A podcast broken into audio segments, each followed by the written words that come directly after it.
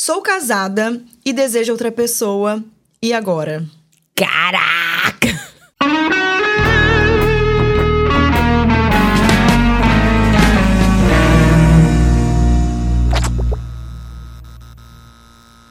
Essa foi puxada, hein? Bom, Eita, nós. vamos contextualizar. O que aconteceu, amiga? Estava eu no meu Instagram um dia normal, de chuva. Era um domingo à tarde, chuvoso, nublado. It's raining Volume. Vai fazendo ele baixinho enquanto eu, eu contextualizo. Era domingo à noite. Vai, Marcelo. It's raining Uma tarde chuvosa, eu estava em casa no meu Instagram. De repente, postei uma caixinha de perguntas, onde eu perguntava: Qual é a maior dificuldade em ser casada? O que, que ela respondeu? A moça. É você que fala o que, que ela respondeu, a moça, Ah, aí é? você fala. O que, que ela falou mesmo? Ela ah, falou. ela falou que é difícil segurar o desejo Sexual por outras por outra pessoas. E aí, amiga, eu fiquei com aquilo na cabeça e eu fiquei assim, gente, como assim? Botei uma enquete. Coloquei, você acha que isso é difícil ou não? Poucas pessoas. Poucas, não. A maioria foi que não era difícil, mas não foram poucas pessoas que responderam que, que, era, que era fácil. Uhum. Você entende? Muita gente respondeu que tinha a mesma dificuldade. Aí fiz o quê? Uma selfie, pá, e coloquei, Marcele, esse será o próximo tema do Conselho de Frida. E eu topei. E se você chegou aqui de paraquedas por conta desse título, amiga, primeiro não se culpe. Segundo, deixa eu me apresentar. Eu sou Letícia Secato, tá? Eu sou Marcele Paganini. E juntas somos o Conselho de Frida!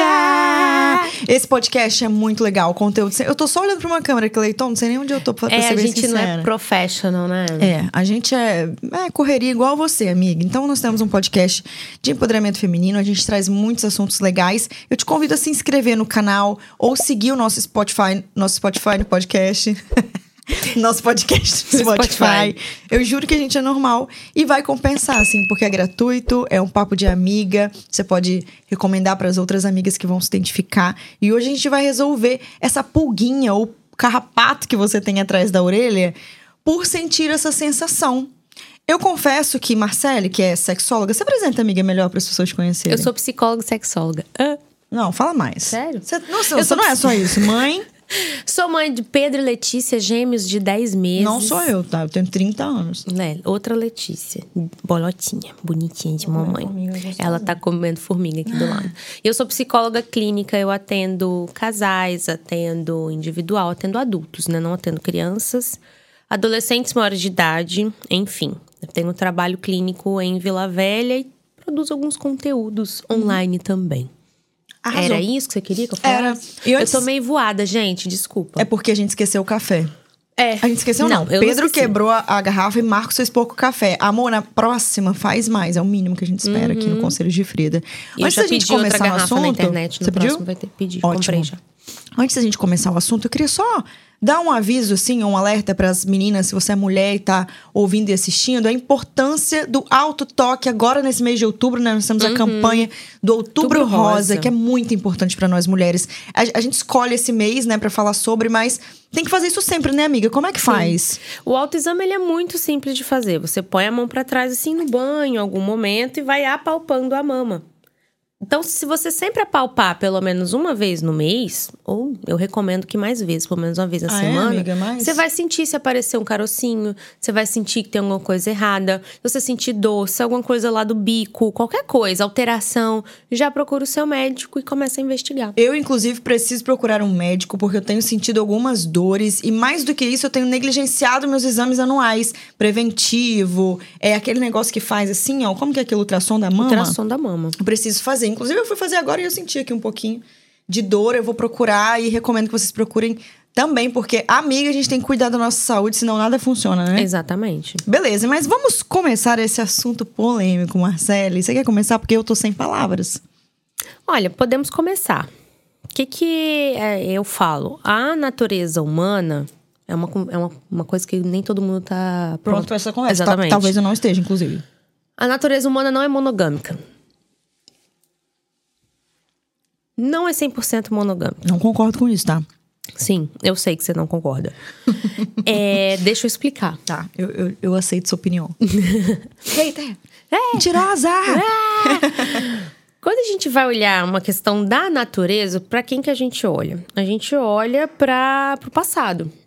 A gente olha para os nossos antepassados. Espera que eu vou tossir por causa da pipoca.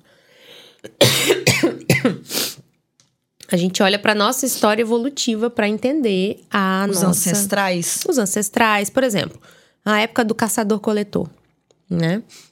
Porque se a gente for olhar, dois séculos é pouca coisa pra gente fazer uma análise certinha. A gente tem que ir mais pra trás, a época das cavernas. fazendo Vê se é hora de fazer Tá autoexame da mama. Ah, Mil, mil anos atrás, enfim. A gente vai olhar para essas questões históricas. Muitas histórias, é, vamos olhar ali para a época do caçador-coletor, que é o que eu tava falando.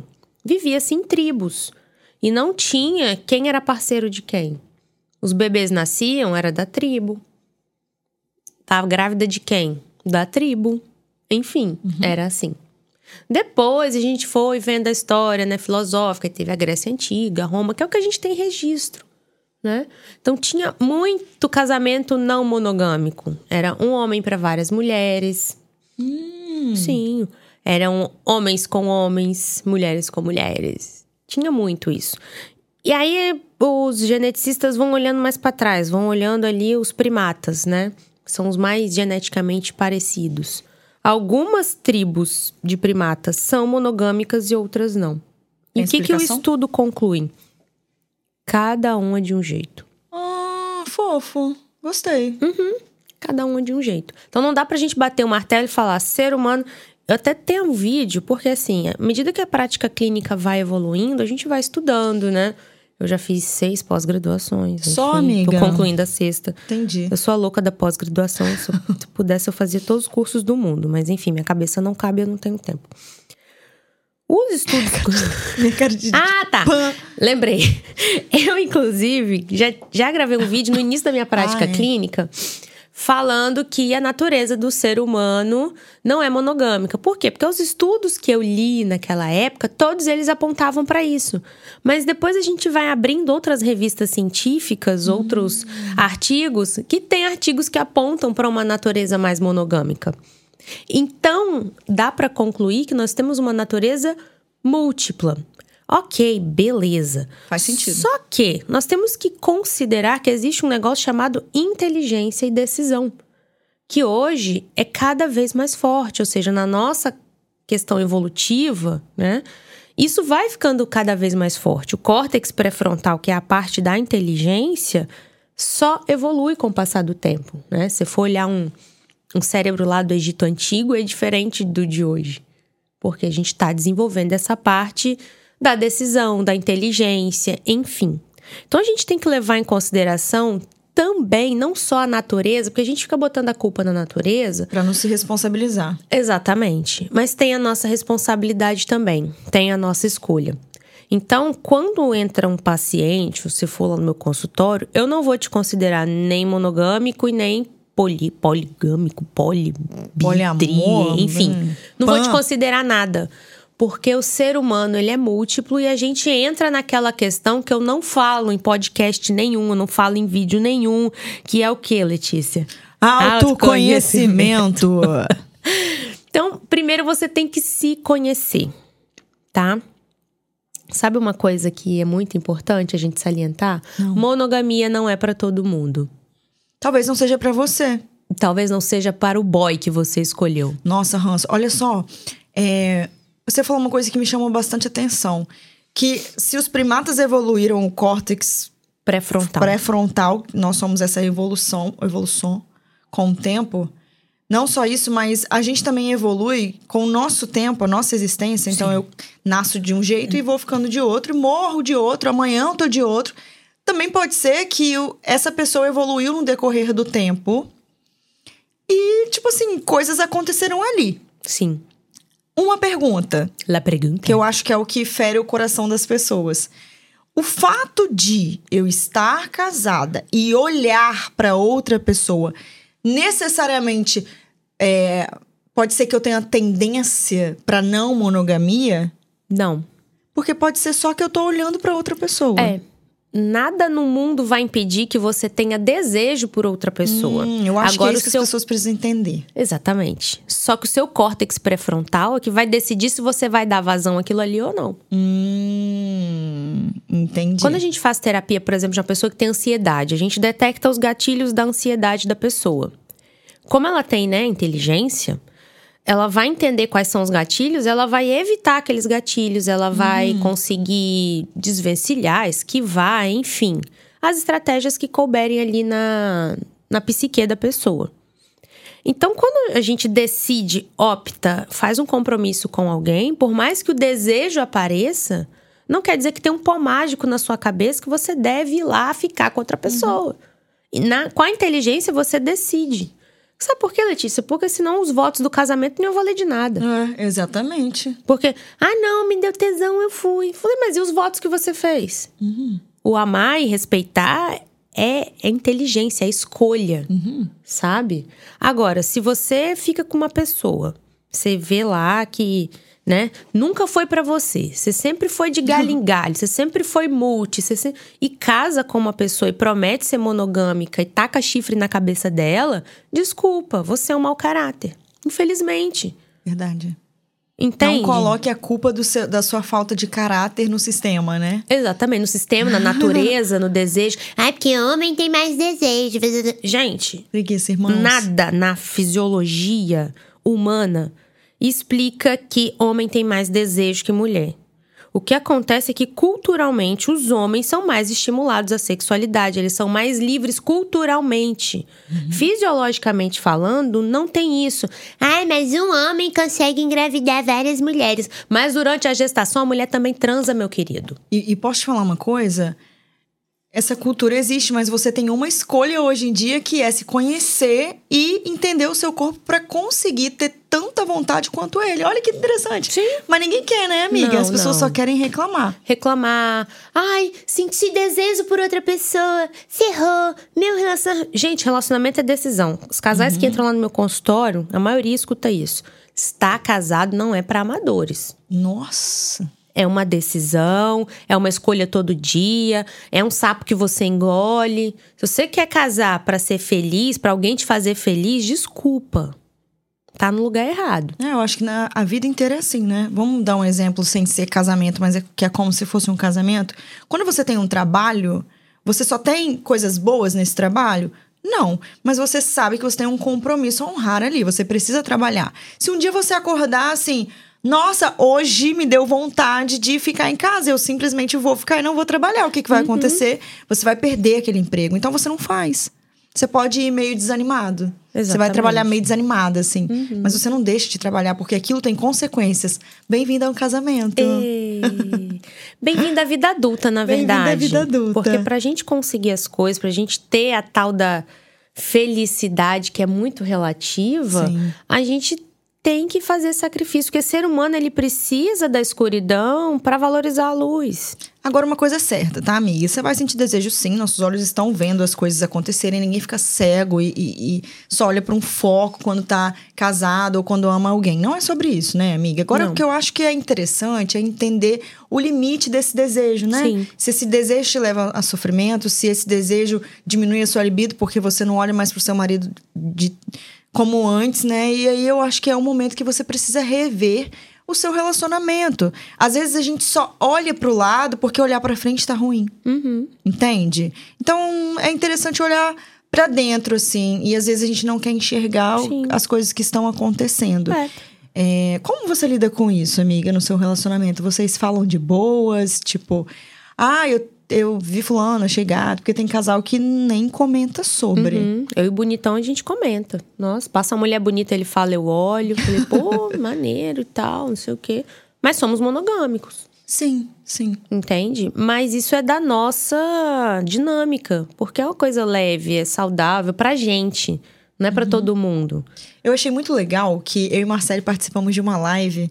E aí a doutora Laila tava nessa live. E aí era coisas de eh, faço ou não faço, né? Vai com as Aham, plaquinhas. sim. E teve algum momento, eu não lembro o que que era, que ela falou assim: olha, é, eu casei na igreja, meu- eu, eu vivo um casamento cristão, então por isso eu não faria isso hoje, mas não se, se eu não tivesse na situação, talvez eu toparia. Eu achei muito legal Sim. isso, porque é tipo assim, cara, eu, eu escolhi isso pra minha vida, então eu não faria esse tipo de coisa. Mas É. não significa que eu não acho legal ou que eu não teria curiosidade. Não é isso, mas é que dentro do que eu escolhi, a minha felicidade tá nisso. Sim, por exemplo, algumas igrejas evangélicas que eu dou palestra, faço curso, enfim, tem algumas práticas que não são aconselháveis, né? Não, não fazem parte da religião, por exemplo, um sexo anal, enfim. O que, que eu falo para essas pessoas? É, se você escolheu estar nessa religião, fazer parte dessa igreja, viva o que tá ali. Porque não adianta você escolher uma religião e ficar burlando. É. Não é porque tem uma sexóloga ensinando que é pra você. Não é porque tem uma pessoa falando, nossa, mas fulano é letrado. Tem as suas escolhas, tem o seu eu, sabe? Usa a sua inteligência pra viver o que é pra você. Porque senão você fica aí com uma coxa de retalho muito louca, sem coesão nenhuma. E a pessoa fica perdida, sabe? Fica perguntando pra todo mundo: o que, que eu faço? Google, o que, que eu faço? Siri, o que, que eu faço? Cara, se conhece, vai se entendendo. E saiba seus próprios limites. Por exemplo, se pra você olhar pra um cara já te dá desejo e você vê que dá um reflexo ruim no seu relacionamento, para de olhar. Agora, se você olha de boa e, pô, bonito, né? Bonita e tal, passou. Se isso não magoa, não fere a pessoa que tá com você, porque a gente fez um voto, tudo bem. Agora, se fere e você não concorda, aí tem que rever o relacionamento, entendeu?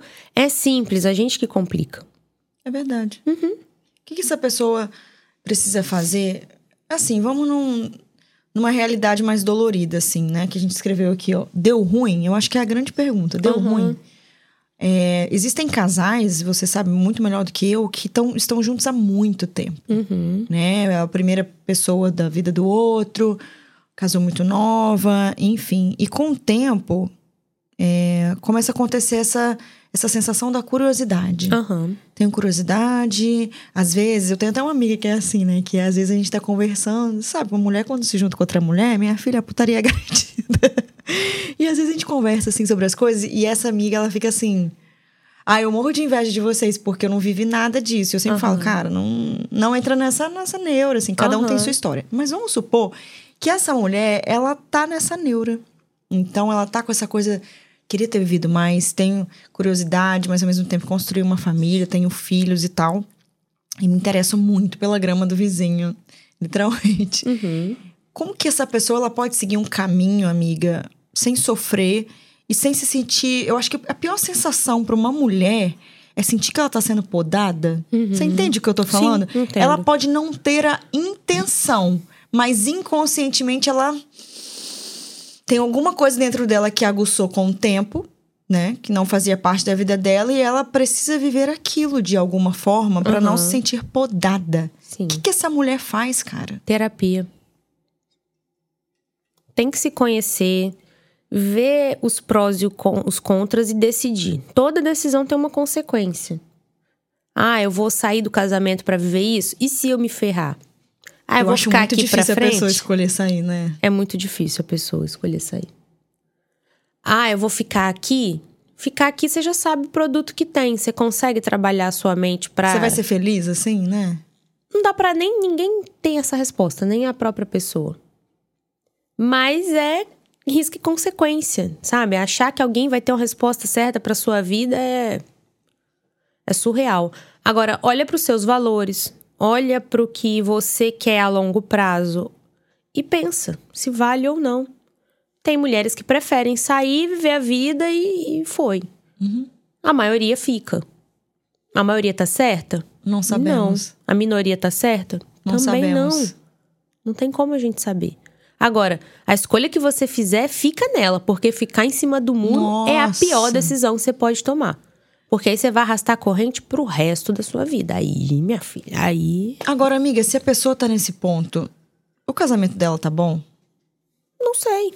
Pode ser que esteja, né? Pode ser que esteja, pode ser que não. Porque a gente tem mania de achar, "Ah, já que eu tô sentindo isso, é sinal que o meu relacionamento é aquilo. Não. Porque relacionamentos são escolhas, é questão cultural, não é questão tão fisiológica. É diferente de meu nariz tá escorrendo, eu tô gripado? Provavelmente. Hum. Agora, eu tô sentindo desejo por, outra pessoa, meu relacionamento tá ruim? Vai saber. Não é assim que funciona, não é sintomático. É cultural. Como é que é a questão de vocês? É a primeira vez que acontece? Vocês são assim? Você é assim? Aconteceu alguma coisa? Você aprendeu uma coisa nova? Por isso que é interessante fazer terapia, por isso que é interessante se conhecer. É. Pra se aproximar o máximo possível do que é melhor. Sim, agora não confunda, confunda as coisas do tipo. Você já viu aqueles caras, assim, marido, que fala: Nossa, eu não quero que você assista isso, que você vai ficar aprendendo coisa. Eu não quero que você vá em, em sex shop, que você vai aprender favor. coisa. Não é isso. Quando você Não. se conhece, você tá se aproximando da sua melhor versão. Não significa que você vai tomar atitudes ruins, ou vai trair o seu marido, ou vai aloprar. Não é isso. Né? Que às vezes as pessoas têm medo de passar pelo processo. Aí eu não vou nem me descobrir. É igual quem fala assim: não vou nem procurar, senão eu acho. sabe? Preguiça Aham. desse tipo de coisa. É, é entender que quando você se conhece, possivelmente quando você passar por alguma situaçãozinha, você tira de letra, por exemplo. Nossa, que cara gato, mil vezes o meu. São muito mais o meu, né? Porque o meu é diferente. A gente tem uma história legal, a gente. Isso, quando eu tenho alguma coisa nova, eu levo pra ele e a gente entende. Maturidade também, né? Você tá vendo um cara na rua ali sem contexto nenhum, ou você conheceu só em momentos pontuais e já acha que é melhor que o seu e tal. Você é imatura, você é imaturo. Só isso. Porque não tem como a gente conhecer a pessoa pontualmente. Você conhece mais o seu, então você sabe os defeitos do seu. Então fica nessa Disney, né? Ai, pô, fulano bem melhor. Melhor caramba, melhor que a gente tem. É, passa um ano, minha filha. Agora, essa questão que você falou, realmente é uma linha muito tênue pra quem vive relacionamento abusivo. Uhum. Porque uma coisa é a pessoa mandar na sua individualidade. Outra coisa é você individualmente entender o seu desejo e tomar suas decisões. A outra pessoa não tem que modular o seu comportamento, não. Fato. Seu comportamento é seu, você escolhe. Tanto que trair é uma escolha, não é porque a pessoa impediu, ah, vou te trancar em casa. Ai, ninguém vai olhar celular, ninguém vai ter conta no Instagram pra evitar a traição. É uma escolha da pessoa e ela é livre pra te trair. Você é livre pra trair. Agora, se você vai arcar com a consequência ou não, se vai ser benéfico pra você, toda escolha tem uma consequência. Agora, ficar paranoico, olhando coisa, impedindo que a pessoa vá a lugares, ah, vai ficar sem celular. Nhê. Não dá. É uma ilusão, tá? Inclusive. Uma ilusão e uma idiotice, desculpa a palavra. Nossa, isso é muito real, cara. Putz, cansativo. É verdade. Olha, amiga, chegou aquele momento mais esperado do podcast, que é o momento do Conselhos de Frida. Marcela, esse assunto é- é. É um assunto denso. É denso? É muito denso. Qual seria o conselho de Frida pra essa pessoa que tá aqui no Deu Ruim, olhando pro, pro vizinho e pensando: meu sonho! Faz terapia, meu amor. Se conhece, vê o que tá acontecendo e depois decide. É, mas sai de cima do muro. Não fica nessa, não. O meu conselho de Frida é: se for pra sair de cima do muro, saia de cima do muro seguindo seus princípios. Colocar a culpa na sua indecisão pra trair, enganar o outro, você vai fazer o outro se sentir culpado. Aí quem vai ser abusivo é você. Com você mesma e com o outro. Seja madura, entenda o que você quer pra vida. Pese isso a longo prazo, porque curto prazo não traz nada. Curto prazo não traz retorno nenhum. Só tá? miojo. Miojo faz mal. Curto prazo traz miojo. É. Caraca, mas. Ai, a Marcela é muito viajante, né? miojo em três minutos. Curto prazo só traz miojo, tá, amiga? Então, assim, pensa se você quer miojo ou se você quer um risoto. Eu escolho o risoto. Eu também. Mas pra você fazer um risoto, leva tempo. É trabalhoso. E a chance de dar errado, se você tirar um pouquinho de atenção, é enorme. Nossa, é isso. Team risoto. Cara, construir um risoto é como construir um relacionamento. Você precisa ficar atenta. Tem que, tem que cuidar de cada processo pra ele ficar bom. Senão ele passa do ponto. Ou ele fica duro demais. Aí ninguém consegue comer. Uhum, nem você. Beijo, Fritos e Fridas. Hoje foi curtinho pra vocês. Um É, Express. mas porque é muito denso o assunto. Se vocês não- quiserem, a gente pode trazer mais sobre. Deixa aqui É, nos vamos ver como é que vai comentários. ser. Aham, tô com A gente tá com medo de ser cancelado, a gente é muito É, cancelada, por isso né? que a gente tá falando pouco. Enfim. Um beijo. Apoia a gente. Tchau.